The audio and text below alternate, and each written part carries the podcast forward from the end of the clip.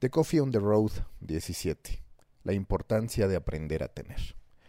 Ya en diversos espacios les he compartido que para mi gusto, el caso de México.com y el de varios medios mexicanos más que han pasado de la fortuna a la pobreza extrema en cuestión de meses o cuando menos de años máximo, tiene que ver no solo con una mala gestión de las expectativas, sino también con una incapacidad para poder decidir qué es lo que se debe hacer y en qué momento.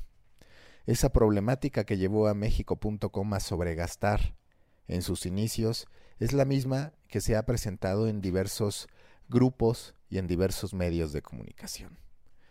Al hacer este análisis también me pongo a pensar, por ejemplo, en Netflix, que gastó mucho dinero en contenido original y que, es cierto, se apoderó por un tiempo de la plática nos emocionábamos con cada serie.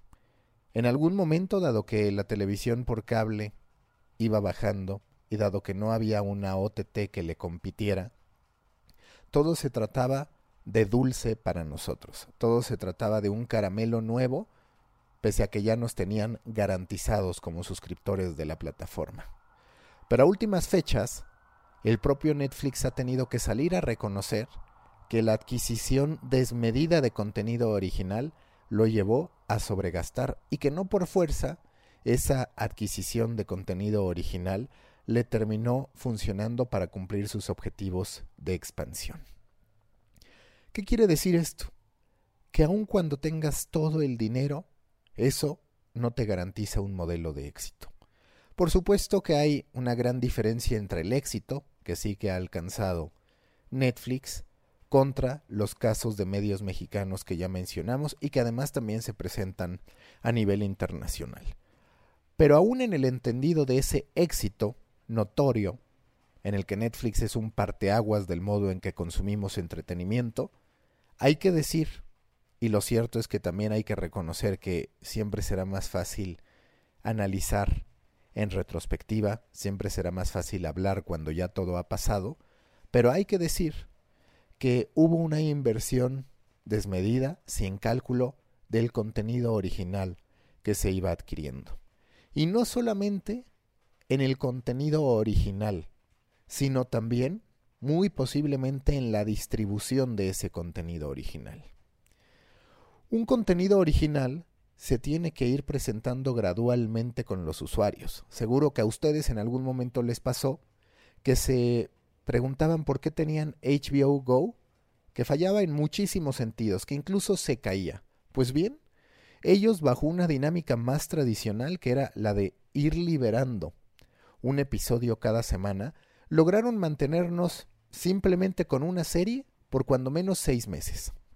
Y después lo empalmaron muy bien con Chernobyl. Entonces cuando pensábamos que ya no teníamos que estar ahí, Llega Chernobyl y nos dice que sí, que esperemos un poco más.